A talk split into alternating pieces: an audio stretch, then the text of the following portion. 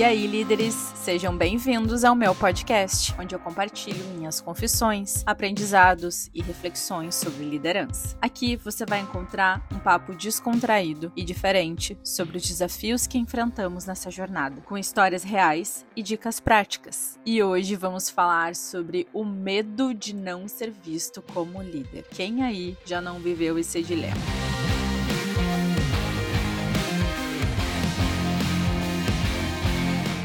De não ser visto como líder é uma emoção comum e que muitos líderes enfrentam. Todo líder que assume uma posição de liderança tem como um dos primeiros objetivos conquistar a confiança e o apoio de sua equipe. É essencial que se sintam aceitos e respaldados por seus liderados, pois sem o suporte da equipe, nenhum resultado significativo pode ser alcançado. A gente sabe disso. Mas existe um jargão amplamente difundido nas redes sociais que diz o seguinte: Você só é líder quando sua equipe reconhece você como líder. No entanto, eu acredito que esse jargão tenha gerado muitas crenças distorcidas. É importante ressaltar que a culpa ela não reside apenas no jargão em si, mas também na romantização da figura do líder, que muitas vezes é idealizado como alguém impecável, inatingível, sabe aquela pessoa perfeita. Eu vejo muitas frases nas redes sociais que coloca esse peso, que romantiza a liderança, que como se essa posição ela fosse apenas de um ser perfeito, que não pode errar, que ele tem que inspirar, que ele tem que ser admirado. Eu sempre fico incomodada com algumas frases das redes sociais, aquelas frases de impacto, que é para motivar, só que quando a gente for pensar de forma mais profunda, aquilo começa a gerar pesos e também uma subjetividade que distorce muito da realidade. Então, logo nasce uma insegurança e o medo de não ser visto como líder. E essa questão, ela me provoca a refletir. E são essas reflexões que eu quero compartilhar com você, porque esse peso de você precisa ser reconhecido pela equipe ser visto. Caso contrário, você não é líder. Isso me gerou muita reflexão. Eu queria aprofundar muito sobre isso, porque a realidade ela é muito mais ampla do que essa frase sugere. Então, eu penso assim que nós podemos ser ótimos líderes e mesmo assim não ser visto como líder. Eu já vi ótimos líderes não sendo vistos como líder. Não me considero uma ótima líder. Eu não quero ser arrogante ou soberba, mas eu sou uma líder boa, porque eu me dedico. E já aconteceu de eu não ser vista por integrantes da equipe como líder. E é sobre isso que eu quero refletir, porque esse tema eu vivi na pele, eu, eu consegui entender, só que antes eu senti muita culpa, eu senti esse peso, tentei encontrar onde é que estavam os meus erros, o que, que eu estava fazendo de errado, por ainda ter resistências de algumas pessoas da minha equipe. Algumas pessoas não, uma em especial. Então foi uma experiência que eu tive que aprofundar muito a minha reflexão, entender. E por isso resolvi trazer aqui para o nosso podcast para compartilhar com vocês essa minha experiência pessoal. E tem outra coisa que eu vi também na prática, que eu ficava me perguntando como, que muitas vezes a pessoa, ela não é um líder que gera tanto resultado, que ele não é tão eficiente, mas a equipe reconhece ele como líder. Então é muito louco isso. Isso me leva a compreender que a frase ser visto como líder é extremamente subjetiva, uma vez que cada pessoa carrega consigo um conjunto de referências referências que moldam a sua concepção sobre o que é ser um verdadeiro líder. Cada um vai ter dentro de si esse conceito. Então, dentro dessas referências, encontramos também estereótipos profundamente enraizados, muitos dos quais são resultados de questões sociais. Então, eu gostaria de compartilhar a minha experiência, o que eu escutei, o que eu vivi confessando para ti esse dilema que um dia eu vivi. E eu vi muitas frases sobre isso. E frases como: Você que lidera essa fábrica? Tão jovem, uma menina ainda, deve ser difícil, né? Mas quem realmente é o chefe aqui? É ela mesmo? Achei que fosse aquele senhor que fica ali na sala ao lado. Sim, meus amigos, eu já ouvi essas frases. Já me machucou, hoje não me machuca. Hoje me leva a refletir. E também em situações de quando eu ia conferir carga em navio, por exemplo, eu percebia que algumas pessoas se direcionavam ao meu colega como o gestor, como se ele fosse, né? A forma mais óbvia, talvez, conforme as crenças, a figura de um líder ser um homem, ainda mais em um ambiente predominantemente masculino. Assim como em algumas reuniões também, a palavra era direcionada e o olhar também para o meu colega. E nesses momentos eu vi a oportunidade de me posicionar. Eu não deixei isso me enfraquecer, embora fosse desconfortável. Então, entendendo que ainda existem vieses inconscientes que levam as pessoas a reconhecer como líder primeiro um estereótipo que para elas faz mais sentido. E o que faz pensar que a missão de ser vista como líder vai muito além da sua competência, sabe? Você passa a ter a missão também de quebrar barreiras sociais, vieses inconscientes, padrões de uma cultura já estabelecida. Então veja que muitas vezes é uma batalha que parece inglória focar em ser visto como líder. E foi aí que eu comecei a ter mais clareza a respeito desse meu dilema. Além disso, a dificuldade de ser visto como líder é influenciada por uma combinação de fatores individuais. É um assunto extremamente amplo. Eu vou trazer só um recorte aqui para vocês. Então, são fatores individuais e contextuais. No meu exemplo que eu trouxe para vocês é sobre expectativas sociais e de gênero, que eu trouxe para dar de exemplo, mas tem outros fatores para ampliar a nossa reflexão que é a autoestima e a confiança pessoal. E eu já vi muito isso na prática, né? E isso reflete porque nós comunicamos o nosso nível de autoestima e confiança pessoal e a gente não percebe.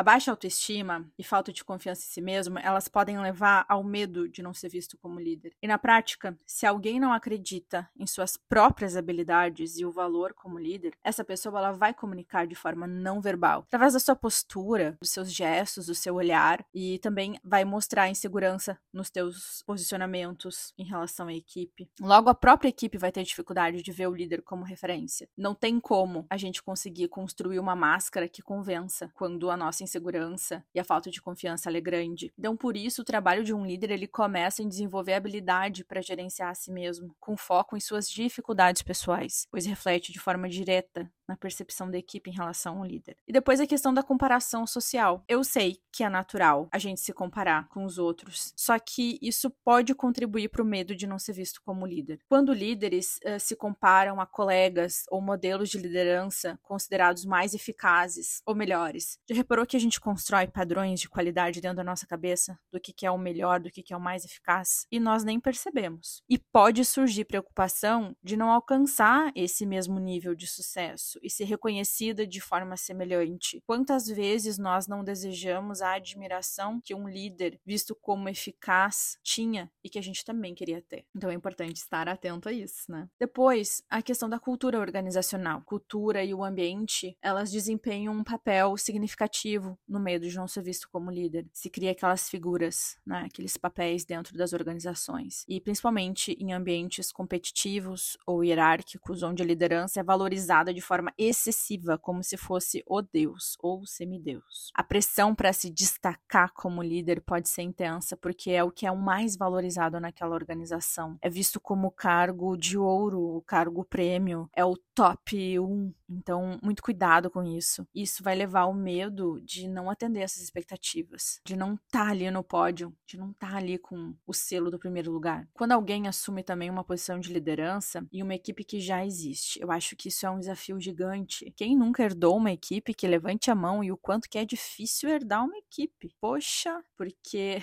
é, é complicado. E pode surgir o medo de não ser reconhecido ou respeitado pelos membros da equipe. Principalmente quando tem aquela comparação. Desculpa a palavra, mas é uma comparação tão maldita. Ah, o outro chefe fazia de tal forma. Ah, mas o outro não, não fazia ter essa regra. Ah, mas o outro conduzia de outra forma. Quantas vezes quem herdou uma equipe não ouviu isso? Nossa, eu já. Mas nós fazíamos de outro jeito. Mas esse procedimento não existia antes. E como isso não vai gerar, né, aquele medo que a gente já tá inseguro, porque é uma equipe herdada. Como que não vai ter insegurança em relação a isso? A incerteza, né, sobre como estabelecer a autoridade, como ser visto, da mesma forma às vezes que o outro e ganhar ganhar a confiança dos outros. Tudo isso pode nos levar a esse medo. Ao delegar tarefas e responsabilidades, que eu vejo assim que é uma questão, a gente precisa quebrar essa crença de uma vez por todas. Líderes cansados, esgotados, centralizando, microgerenciando, porque existe essa crença de que um líder ele pode temer que seja interpretado como falta de competência ou liderança a delegação, a delegação de tarefas e também de responsabilidade, de decisões. O medo de não ser visto como líder surge quando há um receio de perder o controle controle, ou parecer fraco, ou permitir que outros assumam a liderança em determinadas áreas. Então ele centraliza, ele não delega, porque ele tem medo de pensar assim: não, mas eu sou o líder, eu que tenho que fazer, não posso delegar. Eu tenho que absorver a maior parte das atividades, eu tenho que trabalhar mais, eu tenho que ser o último a apagar a luz. Essa crença, ela ainda existe, por incrível que pareça,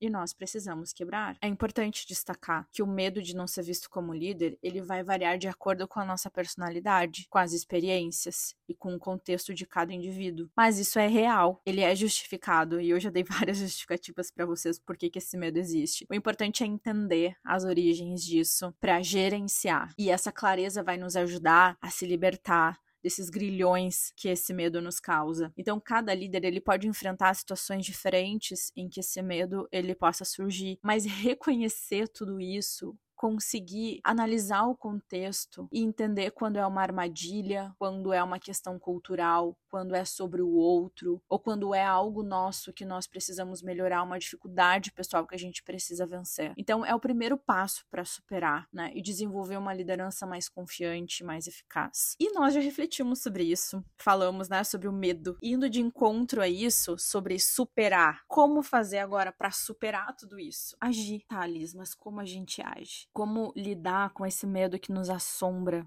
como agir diante disso. Já sabemos que o foco não é trabalhar para se ganhar a equipe, sabe? Eu preciso agora focar em ganhar a equipe, em ter autoridade com a equipe, ser visto como líder. O caminho mais assertivo não é esse. O caminho mais assertivo para tu conseguir os resultados que tu precisa e liderar de forma eficaz é aprender a estabelecer compromisso entre você e sua equipe, para que haja engajamento e uma conexão produtiva com a sua equipe. Então, para com esse negócio de querer ser visto e começa a focar em estabelecer compromisso. Só que antes da gente estabelecer esse compromisso, aprender o que, que é, né, quais são o norte para esse compromisso, primeiro devemos entender algumas premissas importantes para a gente não se perder no meio do caminho. Respeito se constrói com o tempo através das relações assim como a confiança. Você precisa de tempo para se conectar com sua equipe, não será na primeira semana, não cobre velocidade, tenha paciência. As pessoas pensam diferente de você e isso é um ótimo ponto. Então, olhe para a diferença como fonte de aprendizado e inovação, e não como um foco de conflito. Existem pessoas mais fechadas que demoram para se abrir, saber respeitar o tempo e o jeito delas, vai tirar um peso de suas costas, porque nem sempre é algo pessoal. Às vezes é só o jeito do outro. Entendendo as premissas, vamos aprender a estabelecer compromisso agora. E o primeiro convite que eu te faço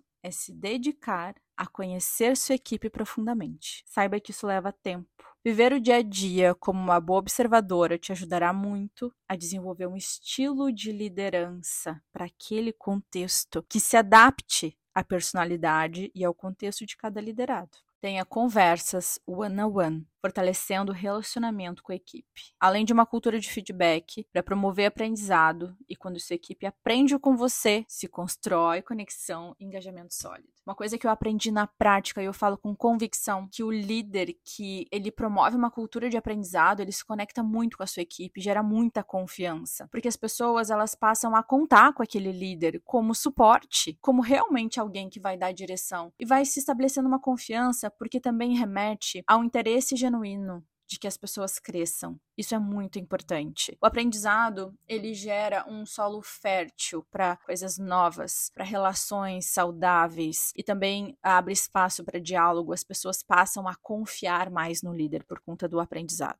Não fuja de conversas difíceis, mesmo que seja difícil, desde sempre. Tenha conversas honestas. E assim, uma coisa muito importante que eu aprendi com o tempo. Conversas honestas não é só simplesmente lançar a verdade. A verdade ela se torna inútil se a forma não for correta. Então, adaptando a sua forma de comunicar conforme o perfil de cada liderado, usando empatia mais verdade. Essa é a fórmula. Todo mundo quer a fórmula, né? Como é que eu vou ter conversas honestas? Qual é a fórmula, Liz? Qual é a fórmula? E empatia e verdade. Quando o conflito ele fica velado porque nós não tivemos coragem de ter a conversa difícil, as pessoas passam a interpretar de várias formas o que não é dito de forma clara, com verdade e com jeito, considerando o outro, como que o outro vai receber a mensagem. E aí geram consequências, geram desconfianças, inseguranças e até um distanciamento de sua equipe com você. Aí parece estar tudo bem, mas na verdade não. Ninguém se sente seguro para falar nada. As pessoas se calam e se afastam. Então é muito importante que tenham conversas difíceis e muitas vezes isso vai gerar um conflito, vai gerar um mal-estar, mas necessário para que a verdade seja colocada na mesa com empatia, com jeito. A cereja do bolo, o que eu acho mais importante e que eu fico pregando a palavra lá no meu Instagram é que, e se tu já não me segue lá ainda, me siga.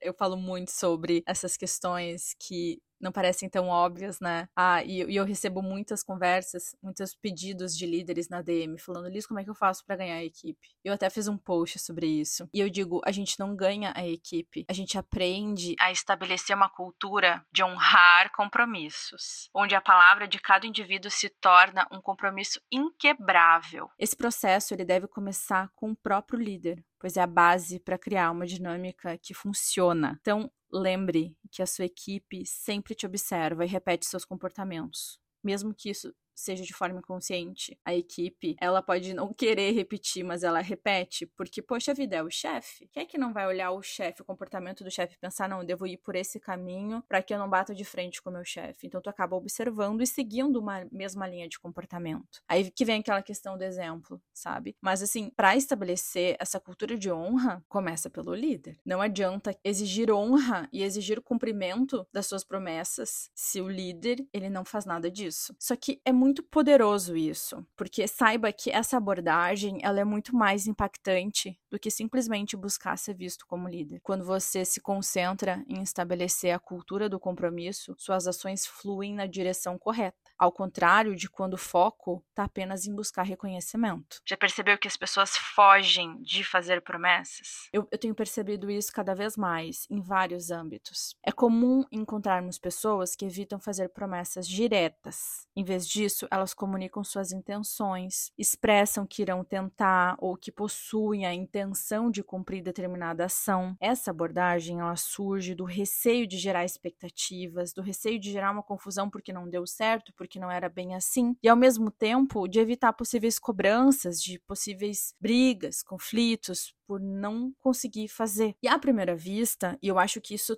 é válido, eu não estou dizendo que não pode ser feito, sim, são alternativas para a gente não criar expectativa falsa no outro. Então, à primeira vista, pode parecer uma postura razoável. Em alguns contextos, ela é a melhor alternativa. Mas, um alerta: se só agirmos assim ao longo do tempo, predominantemente assim, nos afastando da importância de estabelecer compromisso sólido com as pessoas, isso pode gerar um efeito negativo. Quando você valoriza e age a favor do compromisso, você constrói confiança nas pessoas ao seu redor. Precisamos aprender a cumprir promessas e a fazer e cumprir promessas, a nos comprometer com aquilo que falamos, ser aquela pessoa confiável e saiba que uma das coisas que quando eu fui pensar assim, o que que fez diferença na minha carreira, eu sempre fui muito preocupada e às vezes neuroticamente preocupada em cumprir tudo aquilo que eu falei. Eu morria de medo de não ser confiável. Só que eu vi que isso engajava muito a minha equipe. As pessoas sabiam, elas podiam confiar que aquilo que foi dito era um compromisso e que eu ia honrar. E, e eu vejo que os meus liderados seguiam essa mesma linha, tanto que teve um que disse assim para mim: eu lidero a base de valor valores. E o meu principal valor é o compromisso. E eu fui resgatando tudo isso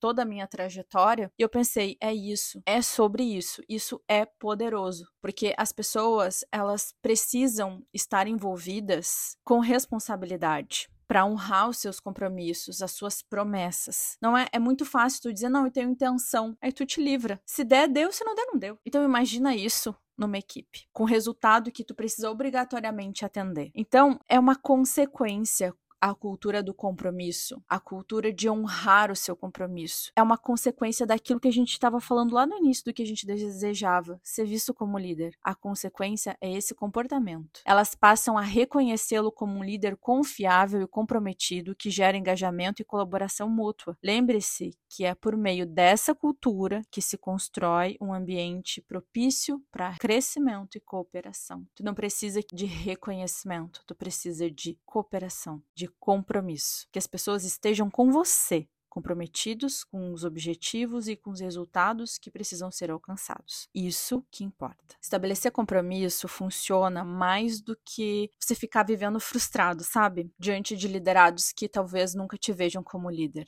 E aí entra a minha história também. Porque nesse liderado, que muitas vezes não te vê como, como líder, mora uma crença que vai além da sua competência. Pode ser a pessoa mais perfeita do mundo, mas se a crença dele acreditar que toda a tua competência não remete remete à figura de líder, não adianta. Eu já passei por muitos dilemas, sabe? De ter liderado comprometido, atendendo as expectativas do trabalho, impecável, entregando muito bem, ou seja, estava atendendo, comprometido comigo. Isso era o mais importante. Mas ainda com a resistência. E eu sentia aquela resistência velada, sabe? Para me ver como sua líder. Parecia que para ele eu não tinha o estereótipo, não encaixava, sabe? Me ver como líder. Por conta dos seus próprios preconceitos. Não porque eu não era uma boa líder para ele ou porque a gente não estava bem trabalhando junto. E não tem como enfiar a goela abaixo de uma pessoa para que ela te aceite na posição de líder, porque nem sempre é sobre você, mas sobre o outro que busca um estereótipo baseado em suas crenças e referências. Saber analisar isso é libertador, porque eu já entrei em tantos conflitos. Eu já me culpei tanto. Eu já entrei em paranoias assim de pensar o que eu devo fazer. Eu não preciso disso. O líder, ele não vai agradar todo mundo. A figura figura dele não vai ser aceita por todo mundo. E talvez não vai ser visto como referência. Talvez o teu liderado busque sempre uma referência diferente, muito baseado na imagem, na percepção que ele acha que tem que ser. Ou amado por todos. Não, não seremos amados. Não seremos. E esse não deve ser o teu foco. Porque quando é o foco, isso nos adoece o coração. Então, eu te digo, líder,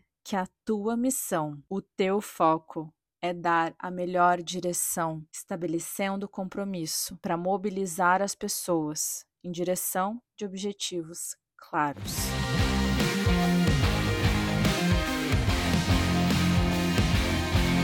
Espero ter te ajudado confessando um dos dilemas que eu aprendi a superar. Obrigada por me ouvir até aqui, líder. E esse podcast é um espaço para todos os líderes de plantão, sejam os experientes, que já têm bagagem de sobra, ou os iniciantes que estão dando os primeiros passos. Aqui não importa o tamanho da sua equipe, a área em que você atua ou seu estilo de liderança. O que importa é a nossa vontade de crescer, aprender e compartilhar. Um beijo e eu te espero no próximo.